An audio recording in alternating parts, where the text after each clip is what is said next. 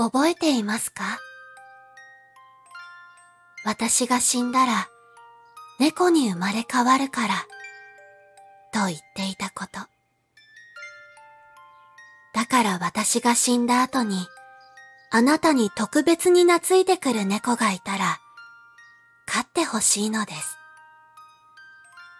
たとえその猫が不器量でも年をとっていても必ず飼ってほしいのです。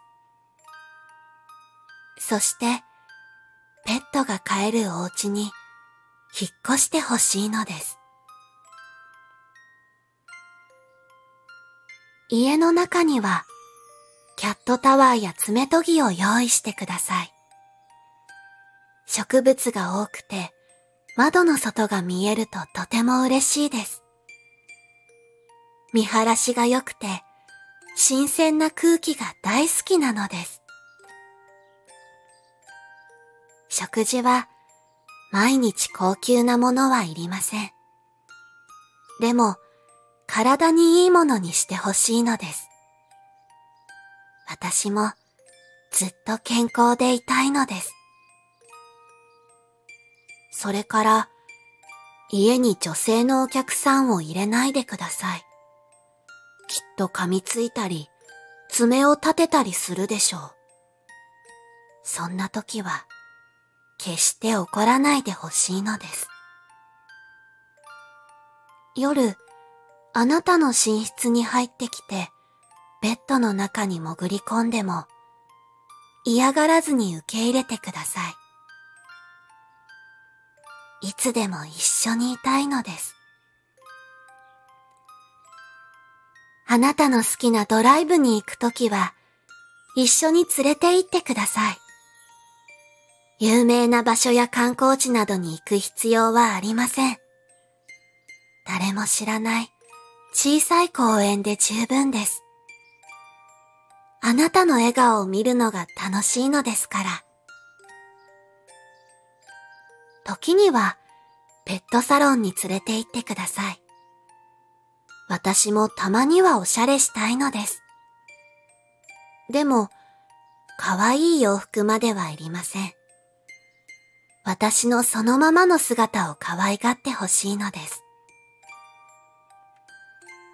お仕事が忙しいからと、私を無視しないでください。寂しくなって、きっとちょっかいを出すでしょう。その時は相手をしてほしいのです。私はあなたの注目をずっと浴びたいのです。それから短い時間でも一緒に遊んでください。どんなおもちゃを使っても構いません。あなたが私のために何かしてくれるというのが嬉しいのです。と私からも何か贈り物をするはずです。もし辛いことがあったら私に話してほしいのです。言葉はわからなくてもあなたの気持ちは伝わっていますから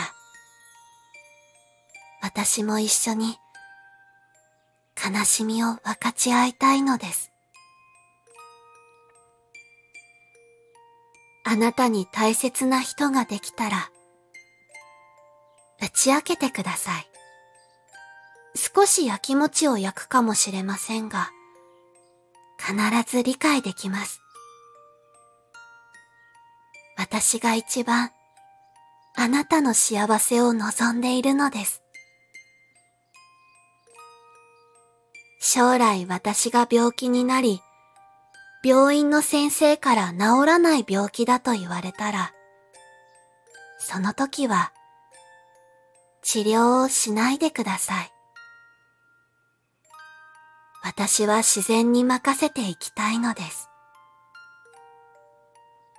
そして、私が最後に息を引き取るときは、あなたにそばにいてほしいのです。こんな私でも、寂しがり屋ですから。